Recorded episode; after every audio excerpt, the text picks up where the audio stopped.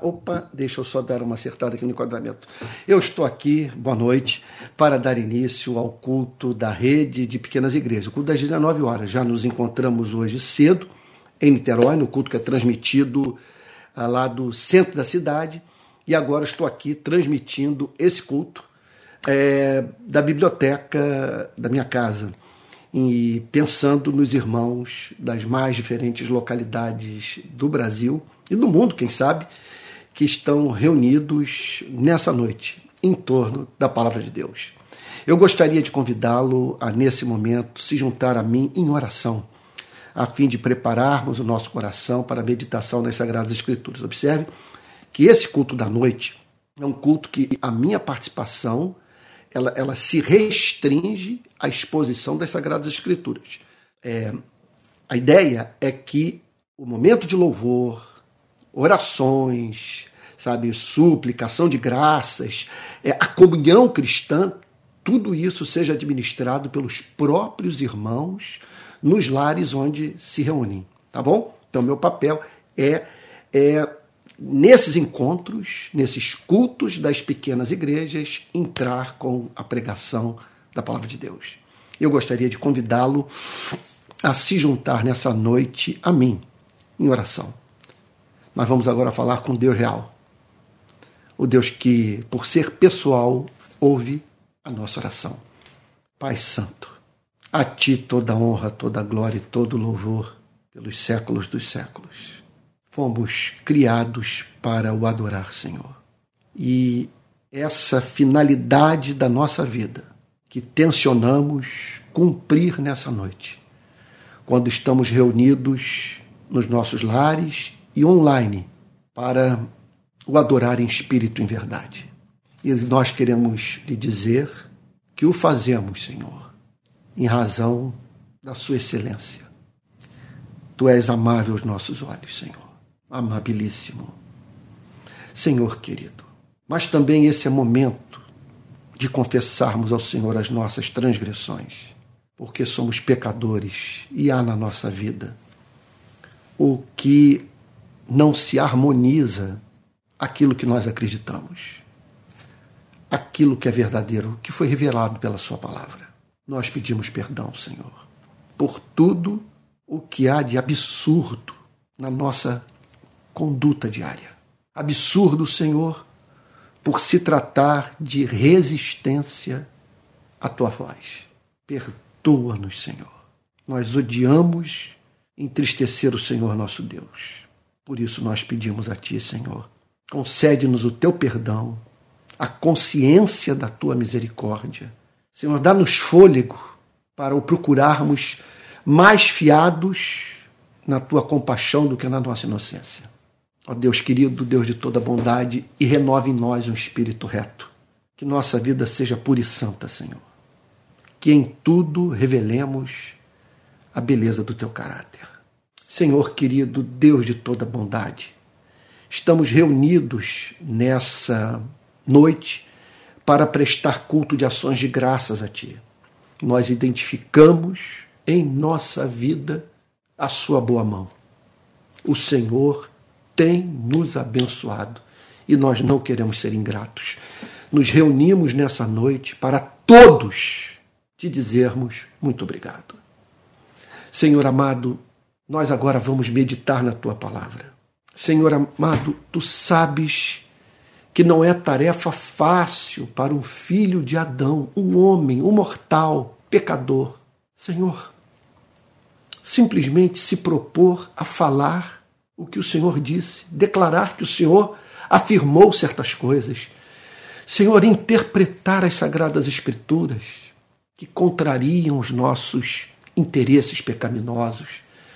Por isso nós pedimos que o teu Espírito nos conduza na interpretação de cada palavra, de cada frase. Senhor, na apresentação de cada doutrina.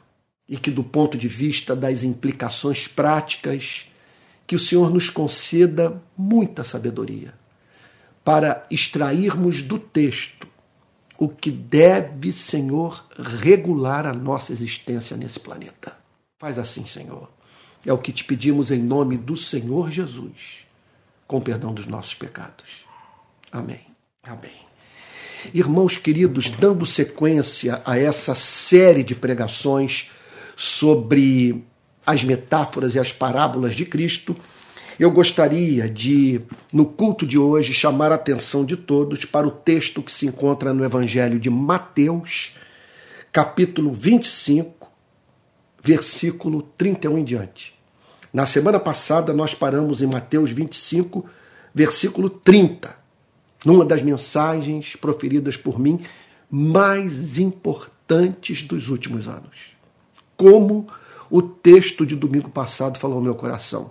E agora, na sequência, nós faremos análise de Mateus capítulo 25, verso 31, que fala sobre o dia do juízo final. Deixa eu ver se eu encontro aqui um lencinho, que eu ainda estou me recuperando de uma forte gripe que me acometeu e que tornou muito difícil é, a minha participação nas redes sociais nessa semana enquanto que na semana anterior o problema foi o hackeamento do meu canal de YouTube, num ano em que eu tive o meu Instagram, meu WhatsApp e agora o meu YouTube hackeados. Que batalha! Mas vamos lá. Mateus capítulo 25, versículo 31. É, você encontrou? Mateus 25, versículo 31. Diz assim a palavra de Deus. Quando o Filho do Homem vier na sua majestade, o cristianismo apregoa esse fato.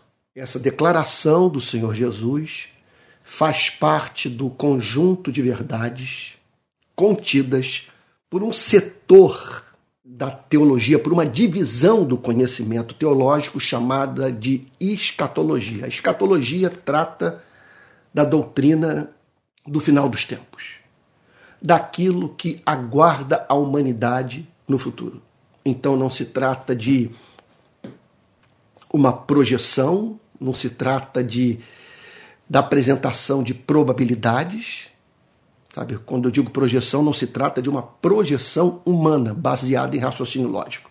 A partir de coleta de dados, portanto, os seres humanos chegando a algumas é, é, probabilidades com relação àquilo que aguarda a humanidade. Não, nós estamos aqui perante material revelado. O cristianismo parte da firme pressuposição de que Deus se revelou aos seres humanos por meio da sua palavra. Se é revelação, se é alguma coisa que Deus comunicou, verdades às quais os seres humanos não teriam acesso se não fossem reveladas por Deus a eles. Veja só, por ser verdade revelada, nós temos acesso a algumas informações que a mente humana desassistida da, do Espírito Santo é, não consegue alcançar. E, e é isso que eu estou querendo dizer. Por ser revelação, é possível, sendo assim, que seja comunicado ao ser humano aquilo que se lhe afigura como absolutamente impossível da mente humana conhecer, exceto, me permita é, é, insistir no ponto, se Deus revelar é o mistério, a verdade a qual somente ele tinha acesso aos seres humanos. Então, faz parte desse conjunto de verdades que o ser humano jamais poderia conhecer se Deus não revelasse a ele é tudo aquilo que o Espírito Santo revela que acontecerá no futuro. Porque Deus revelou esses fatos referentes ao futuro à humanidade. Porque é intenção do Evangelho que os seres humanos sejam salvos. Para tal, é necessário que eles sejam despertados do seu sono. Eles lidam com indiferença com a vida, não levam em consideração o mal que praticam, o estado de trevas desse planeta e julgam, portanto, que no final não haverá diferença entre a prática da justiça e a prática da injustiça. Alguns acreditam que o universo lida com indiferença com esses temas, enquanto que outros julgam que, por Deus ser é, bondade pura, no final todos serão salvos. Contudo, as Sagradas Escrituras falam sobre a necessidade imperiosa dos seres humanos no aqui e agora das, das suas vidas se reconciliarem com Deus antes que seja tarde. E isso porque, se os seres humanos em vida não se reconciliarem com seu Criador, não se arrependerem das suas iniquidades, não depuserem armas, não largarem a sua rebelião, e assim, portanto, tomando a decisão de se submeterem ao Rei do Universo, eles um dia saberão que viveram uma vida detestável aos olhos de Deus e que serão julgados por ela. E é sobre isso que Jesus trata, na perspectiva de, de despertar a consciência humana, de fazer com que o homem e a mulher passem a se preocupar com a sua condição espiritual. Então Jesus declara nesse verso 31 que o Filho do Homem haverá de vir na sua majestade. O que isso significa? Que o Filho do Homem virá na sua majestade. Que essa manifestação é, será diferente da primeira. Na primeira, sob vários aspectos, a manifestação dessa filiação eterna do Filho foi velada pela sua vida simples, pela forma como o próprio Cristo vivia. Então, os homens e mulheres de sua época lidaram com um servo sofredor, com Cristo humilde que era encontrado entre os pecadores, os pobres, os enfermos, que numa certa ocasião foi visto literalmente curvado, lavando os pés dos seus discípulos. E é claro que a glória, que a beleza, que a é, é, manifestação dos atributos de Deus em atitudes como essa. Contudo, é, meu Deus do céu, que Deus me conceda graça para expressar o ponto, porque eu estou com o conceito todo na minha cabeça, no meu coração. Eu estou em busca de palavras que me ajudem a comunicar a verdade. O que Jesus está dizendo é o seguinte: é que de fato ele é o Filho de Deus, ele é o juiz do universo, ele é o redentor dos seres humanos, ele é o amado do Pai, agente divino na criação do universo. Tudo foi feito por ele, por meio dele e para ele. Portanto, o que Jesus declara é que tais verdades um dia serão apresentadas aos seres humanos de modo a levá-los a um estado de perplexidade. Sim, de choque, de espanto e, por que não dizer, de encanto também. O que o texto declara é que ele vai se manifestar na sua majestade. Haverá, portanto, a manifestação de uma outra espécie de evidência da sua glória, da sua formosura, da sua autoridade. Ele se manifestará, portanto, vindo na sua majestade. Então, haverá uma manifestação gráfica, visível, sabe? É perceptível ao sentido dos olhos da sua glória, de modo que para todos fique absolutamente evidente que cabe aos seres humanos prestarem culto ao Filho de Deus. Então, ele, se, ele virá na glória da sua majestade. Naquela vinda, nada será velado. Você está entendendo? Porque é será da vontade do Pai que o Filho se manifeste na sua condição de Rei do universo, de Redentor que levou a cabo uma redenção eterna, de um Salvador que cumpriu o pacto da redenção, que fez a vontade do Pai, cumprindo a lei pelo seu povo e dando sua vida por ele. Então, naquele dia ficará evidente que ele é o pastor e que tem nesse planeta um povo que lhe pertence. E é isso, sobre isso que Jesus está dizendo. O que ele declara é que aguarda é, é, é que, esse, que, aguarda, que, que esse planeta está para viver experiência jamais vivida. O que o Senhor Jesus declara é que aguarda a vida dos seres humanos neste planeta a manifestação da majestade do Filho de Deus. Então, de fato, ele é glorioso, ele é eterno, ele é amável, ele é excelente. É o rei do cosmos. E tudo isso se tornará absolutamente evidente, de modo acachapante para os seres humanos. É isso que ele está falando. Então, meu Deus do céu, meu Pai Santo, olha só, preste atenção. Jesus está querendo preparar as pessoas para aquele grande dia. É, é, é essa, é, é, essa é a meta, é o escopo, é o objetivo dessa passagem de Mateus 25, a partir do verso 31.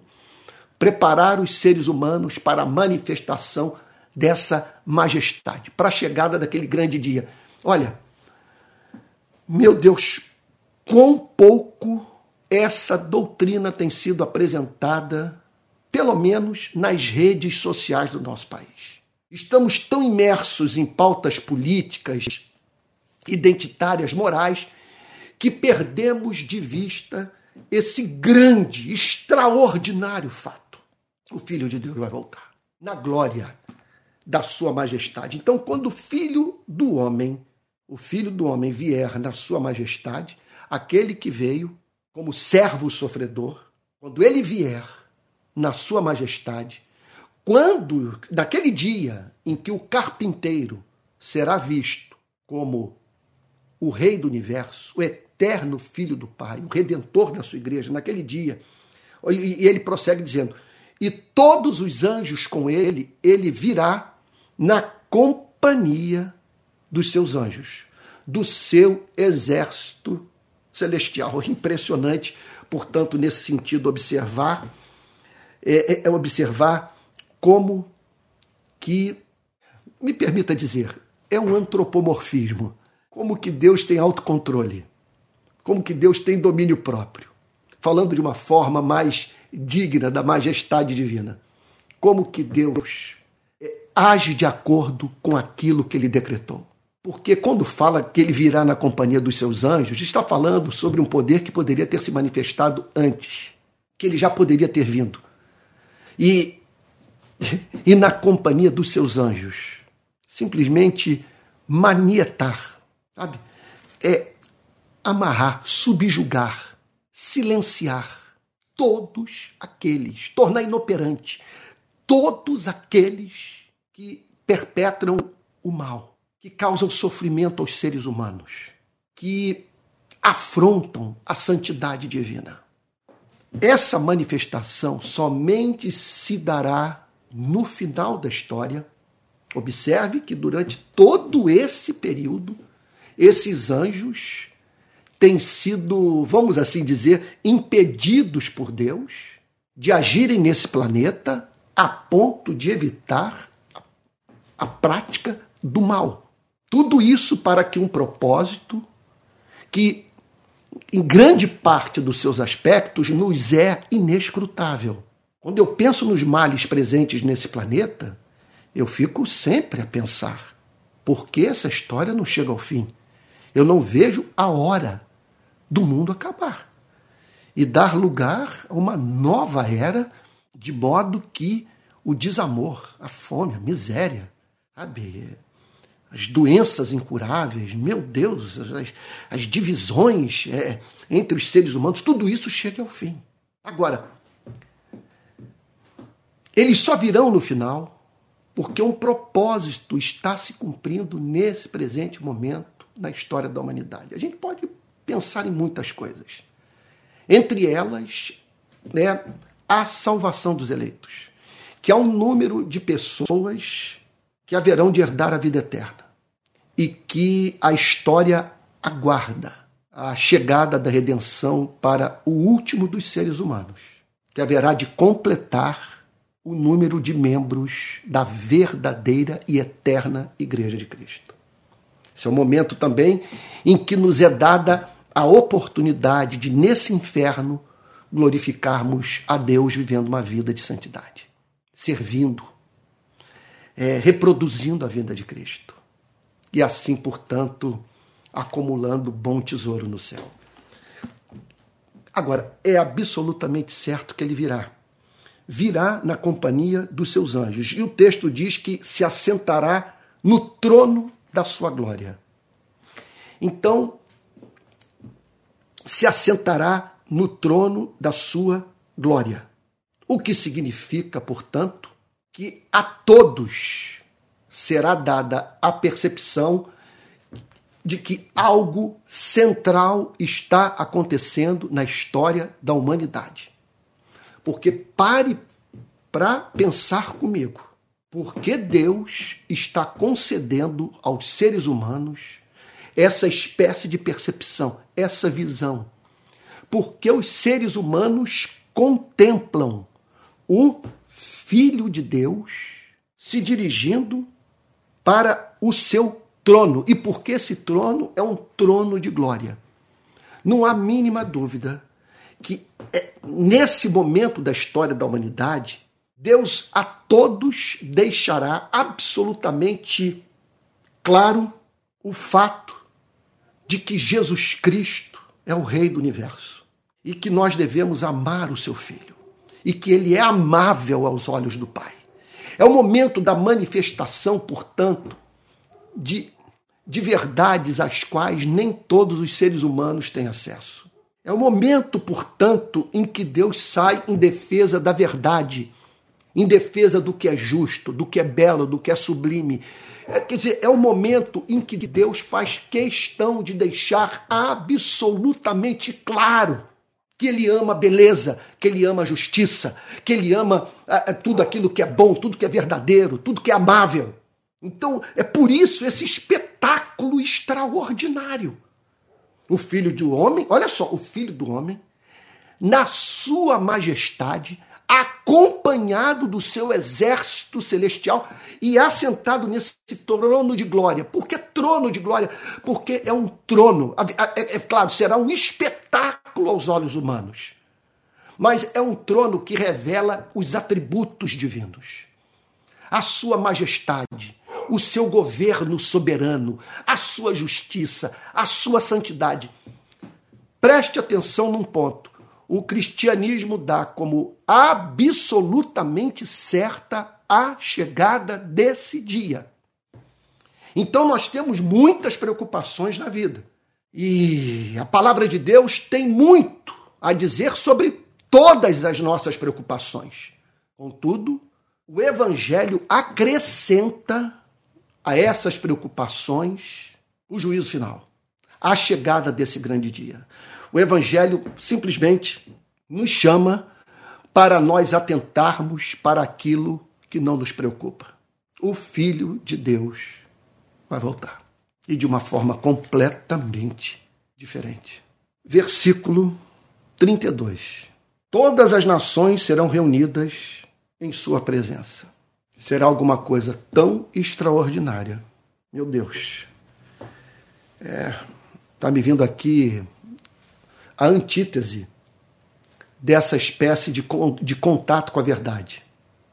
Você está lembrado da Segunda Guerra Mundial eh, e do que as tropas aliadas perdão, fizeram com os alemães? Em 1945, quando as tropas aliadas entram nos campos de concentração, o choque foi tamanho que aqueles soldados se dirigiram para as cidades onde estavam, é, é, onde funcionavam, onde haviam sido construídos esses campos de concentração e trazem os seus moradores para dentro daquelas prisões, com vários objetivos. Entre eles, para que tivessem contato com a verdade, com a verdade da dureza dos seus corações, com a verdade da sua injustiça, dos resultados nefastos daquele governo totalitário que teve o apoio de tantos alemães. Então ali, aqueles homens e mulheres foram arrastados na marra para manterem contato com o feio, com o tenebroso, com o desumano, com o diabólico. Aqui ocorre o contrário. Todas as nações serão trazidas pelo poder soberano de Deus. A presença do Cristo majestoso sentado no seu trono de glória. Todas as nações, sem exceção, ninguém escapará. Todas as nações, o que significa o seguinte: ninguém é inocente. Todos precisam se ver perante aquela manifestação espantosa da glória de Deus. De um Deus que naquele dia fará questão, insisto nesse ponto, de defender a beleza, a justiça. Eu estou falando mais do que abstrações, de defender a majestade do seu filho, a glória do seu filho. Sabe? De defender a si mesmo no mundo que interpretou a longanimidade de Deus como conivência com a pecaminosidade humana. Então, todas as nações serão reunidas na presença de Cristo. Então, sem a mínima dúvida, o texto está falando de uma experiência a ser vivida por seres humanos mortos que naquele dia ressuscitarão e por seres humanos que forem encontrados nesse planeta vivos, naquele grande, terrível e bem-aventurado dia. Então todas as nações serão reunidas em sua presença. Todas as nações, com seus devaneios, com suas ambições, com seu egoísmo, com sua propensão à guerra. Todas as nações, com os seus reis, com os seus estadistas, com as suas obsessões com grandeza. Todo, todo aquela, aquele senso de superioridade étnica, cultural, intelectual, toda aquela gente será chamada para conhecer a verdadeira glória, do verdadeiro rei. Quer dizer, todos aqueles que ocuparam posto de poder e que muito se envaideceram por isso, se verão pela primeira vez na história diante de um rei eterno, de um reinado que, consequentemente, não terá fim. Portanto, será uma visão absolutamente perturbadora, chocante. Ela é, é capaz de desconjuntar os pecadores e fazer com que os santos de Deus manifestem o seu culto de adoração em meio às lágrimas. Porque para uns será é, o testemunho esmagador de que eles trataram com indiferença a verdade, brincaram com os céus, fizeram pouco caso da vontade de Deus. E terão, portanto, eles, olha só, os opressores verão o seu histórico de opressão à luz daquela majestade soberana. E finalmente se depararão com um reino invencível, enquanto que os redimidos celebra celebrarão a vitória do amor, a vitória da justiça, se verão diante de um rei digno de ser amado. Então, finalmente, nós teremos no, no universo do universo. Preste atenção no que eu vou lhe dizer. Aparentemente uma heresia. Finalmente nós nos depararemos no universo com um governo capaz de prescindir da democracia. Nós não precisaremos da democracia, porque seremos governados por alguém que por toda eternidade jamais tomará decisão que não tenha como objetivo promover a sua e a minha felicidade. Você está entendendo o ponto? Nós estaremos perante um rei amável, ao qual nós poderemos chamar de pastor. Mais do que isso, de salvador, de redentor, de irmão mais velho. É isso o que essa passagem quer nos comunicar. Todas as nações serão reunidas em sua presença. Isso que aguarda a história da humanidade. Isso tem que ser pregado por nós. É por isso que eu amo a pregação expositiva. Eu assumi um compromisso com você de expor todas as metáforas e parábolas de Cristo. E eu estou aqui perante um texto no qual Jesus, mais adiante, vai usar de uma metáfora. Veja só. E, e por isso eu fui forçado a fazer uma exposição dessa passagem. Eu não podia saltá-la. E assim, portanto, eu me vi e me vejo diante da incumbência de falar sobre aquilo que é pouco falado nas nossas igrejas. Então, todas as nações serão reunidas em sua presença. E aí, um fato espantoso, que contraria a teologia de muita gente no Brasil e em não poucas instituições religiosas do mundo.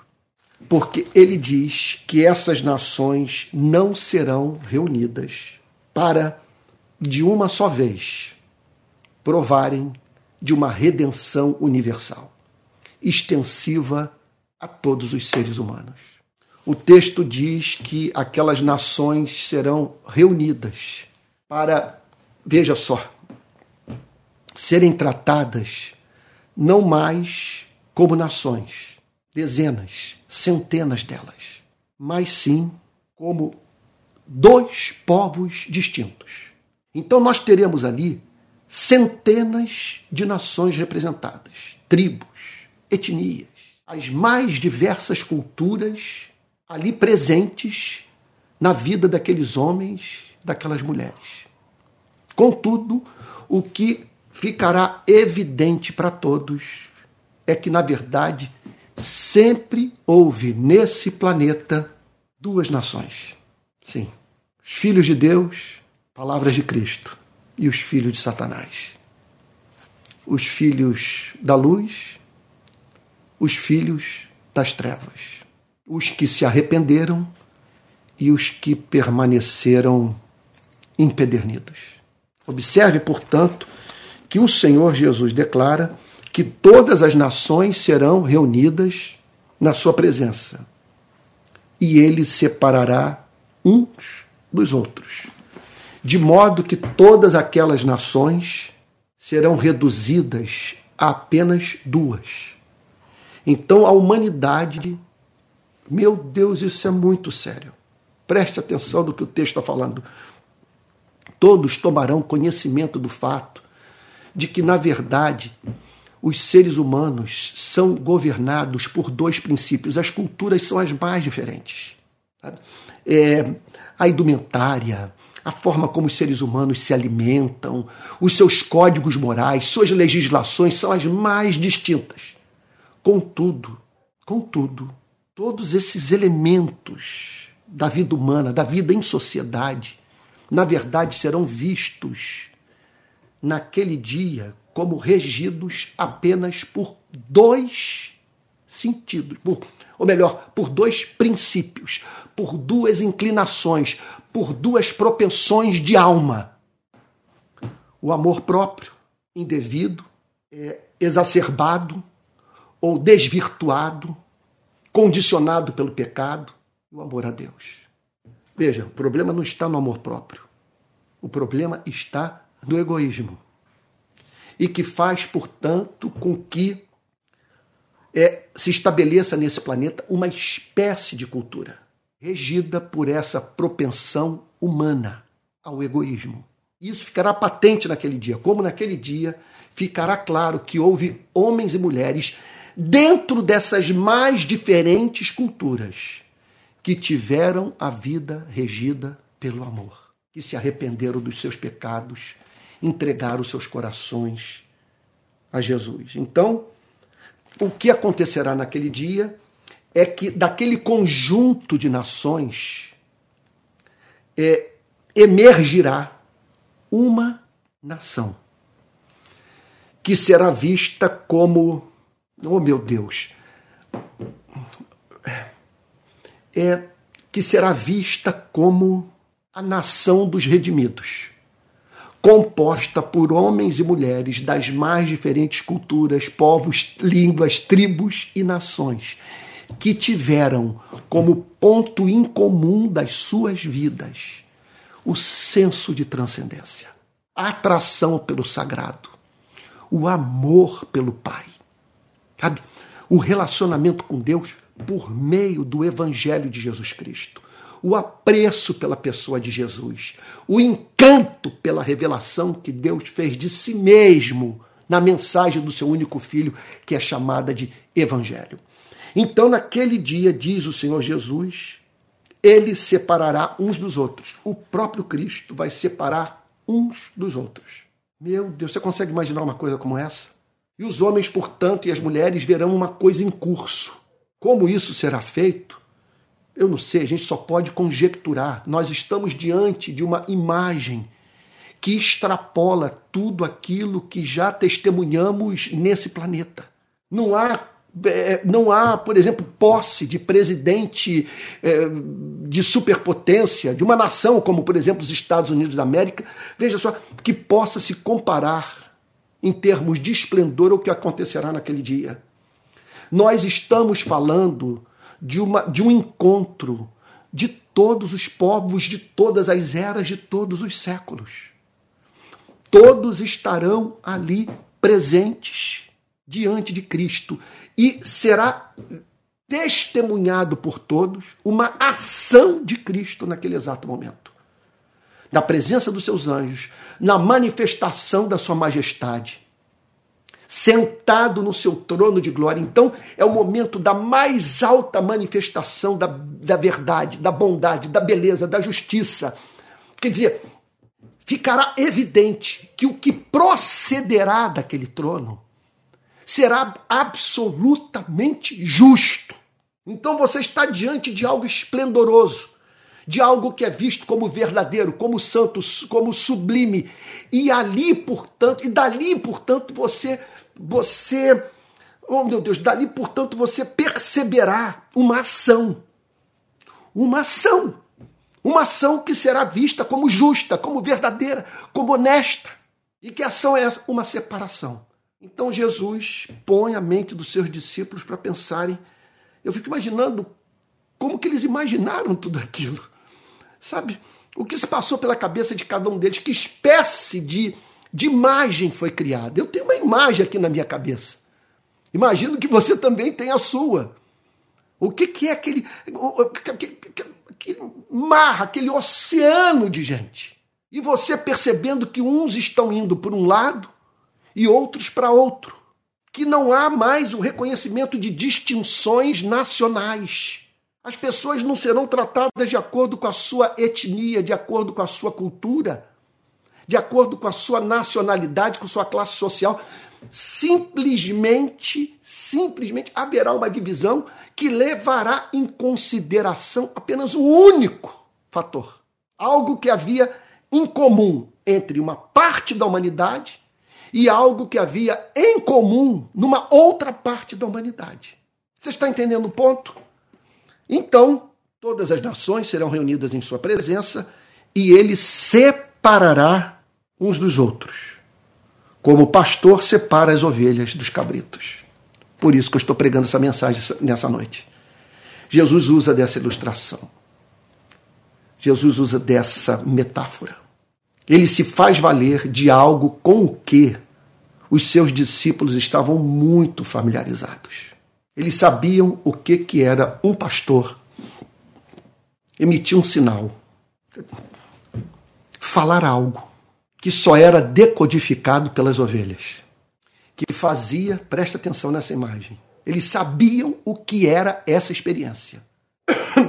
Alguma coisa que, algum som que quando ele emitia, fazia com que suas ovelhas o identificasse, ou identificasse o som, a voz, como a do seu pastor, que delas cuidava.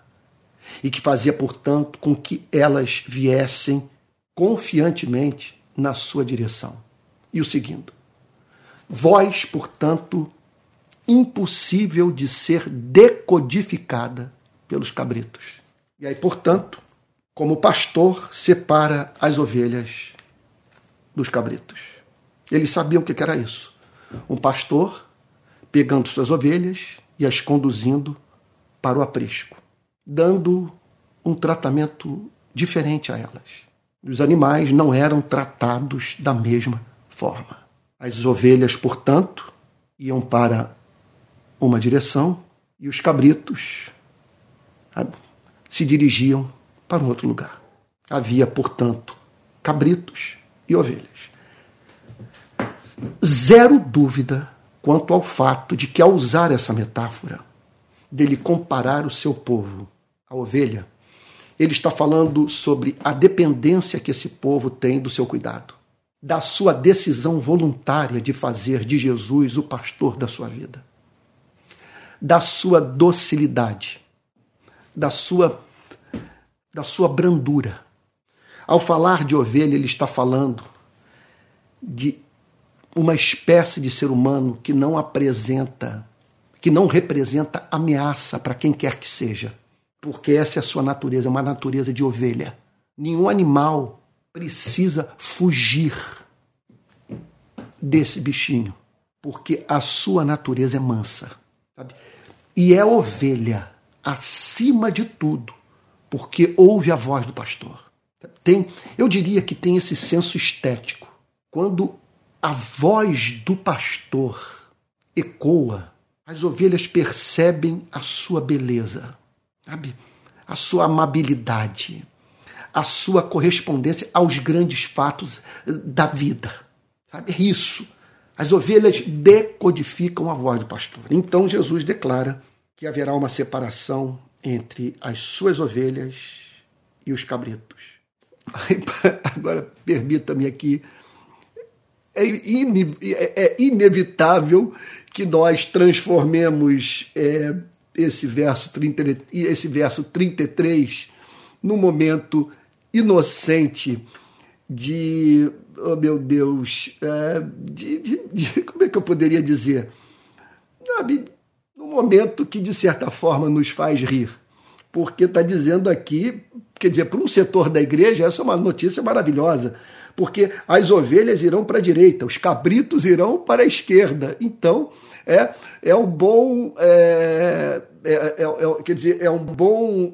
Uma, quer dizer, uma péssima ciência de interpretação da Bíblia pode fazer com que algumas pessoas olhem para uma passagem como essa é, e digam: olha aí, ó, quem é de direita está com Cristo, quem é de esquerda é cabrito, está perdido. Né? Então ele porá as ovelhas à sua direita e os cabritos à sua esquerda, nada mais do que uma linguagem metafórica.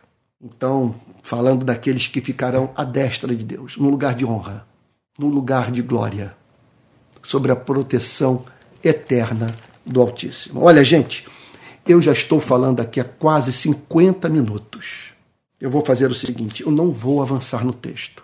Eu vou me dedicar a esse texto, que é teológico, profundamente ético, nos próximos domingos. Eu devo gastar uns três ou quatro domingos nesse texto, procurando entender as suas verdades, é, os seus desdobramentos teológicos, é, morais, missionários, para a sua e para a minha vida.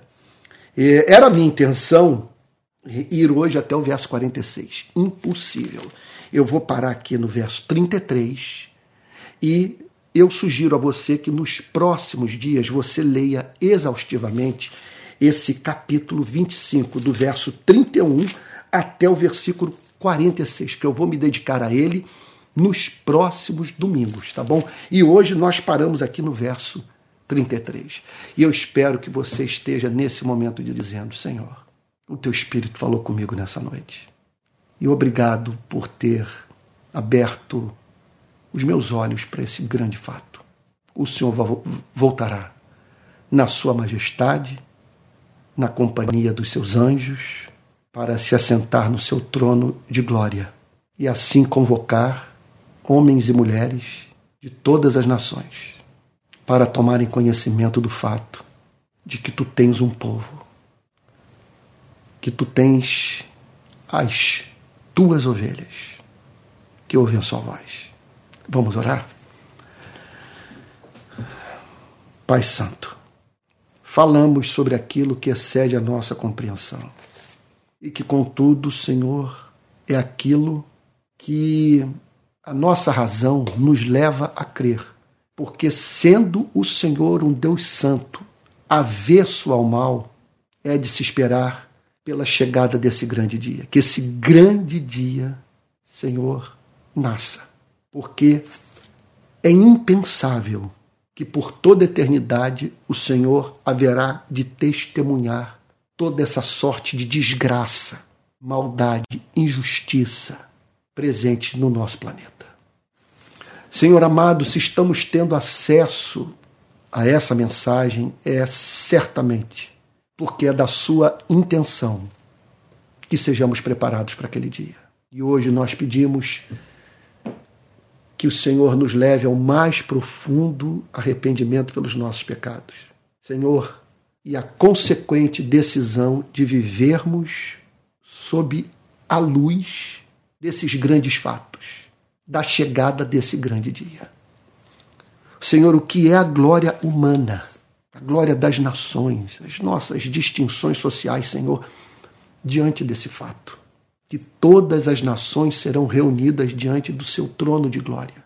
E que de centenas de povos o Senhor extrairá dois, que terão destinos diametralmente opostos. Senhor, somos tuas ovelhas o céu para nós é a sua companhia. Nós estamos certos, Senhor, que o céu não é geografia, é a tua presença, Senhor. É contemplar a tua formosura, Senhor. É adorá-lo na beleza da sua santidade e ouvir a sua canção de amor. Senhor, reis-nos aqui. Santifica o nosso coração para que vivamos de acordo com essa estupenda verdade. Em nome de Jesus, Senhor. Amém. Amém. Irmãos queridos, olha só, avisos importantes nesse encerramento do nosso culto. Todos sabem que eu estou viajando ano que vem para Israel. De 14 a 29 de fevereiro, eu estarei à frente de um grupo que viajará para o Egito e depois do Egito nós iremos para Israel, vamos percorrer o país inteiro. Então, caso você queira viajar comigo, é, no ano que vem, aqui vai o telefone de contato. Ah, que bom, quantas expressões de gratidão a Deus pela palavra pregada. Gente de todo o Brasil é, expressando é, a sua gratidão por texto tão maravilhoso das Sagradas Escrituras que nessa noite aqueceu o nosso coração. Mas, meus irmãos queridíssimos, olha só, nós vamos então ano que vem para Israel e esse é o telefone para contato caso você queira se inscrever nessa viagem é 21, que é o código de área do Rio de Janeiro, e o telefone é 98717 7378. 98717 7378. Tá bom? Quero lembrá-lo também dos e-books que estou oferecendo no site da Amazon, três e-books que foram lançados nos últimos meses, tá bom? Um no qual eu falo sobre o problema do sofrimento, o outro eu trato da parábola do filho pródigo, é um texto muito terapêutico. E, por fim, um outro e-book no qual eu abordo a teologia da batalha espiritual numa perspectiva reformada. Tá bom? E tem os cursos do Hotmart. Eu estou oferecendo três cursos: um sobre teologia, um sobre pregação e um terceiro sobre o relacionamento da teologia reformada com as ideologias políticas do nosso tempo. Quero também lembrar a você que depois desse período de vitória sobre os hackers e, e também de restauração da minha saúde física, eu volto a gravar o Palavra Plena e o Palavra das Seis. Então amanhã nós teremos o Palavra Plena às seis da manhã e no final do dia, às seis da tarde, o Palavra das seis, tá bom? De manhã eu abordando, vou continuar a exposição sobre o livro do profeta Jeremias. E à noite falando sobre versos, os versos mais encantadores dos nossos salmos, tá bom? Então, eu acho que é isso. Continuamos com o culto em Niterói. Todo domingo de manhã, nós nos reunimos no centro da cidade, é, às 10h30. Hoje nós tivemos culto, as transmissões ainda estão enfrentando sérios problemas. É importante que você saiba que nós estamos com uma transmissão de manhã pelo canal da igreja e uma transmissão à noite pelo meu canal. É, e tudo isso devido a problemas técnicos que nós não conseguimos, conseguimos ainda resolver por enquanto. Portanto, também não sei se vai mudar, para ser franco. De manhã eu é, usando, quer dizer, eu prego, nós temos o culto usando o canal da rede de pequenas igrejas e à noite usando é, o meu canal. Lembre-se que toda quarta-feira nós temos reunião de oração que é dirigida pelo nosso querido Emerson, pelo meu filho Pedro. Toda quarta-feira o Pedro hoje estava falando que está sendo uma delícia que todos estão amando. Nós temos uma reunião na quarta-feira à noite às 20 horas e para que você participe é importante que você esteja no Zoom da rede de pequenas igrejas, porque o link da reunião é comunicado, é, é, ele é apresentado ali no Zoom. Você clica ali, no Zoom não, no Telegram.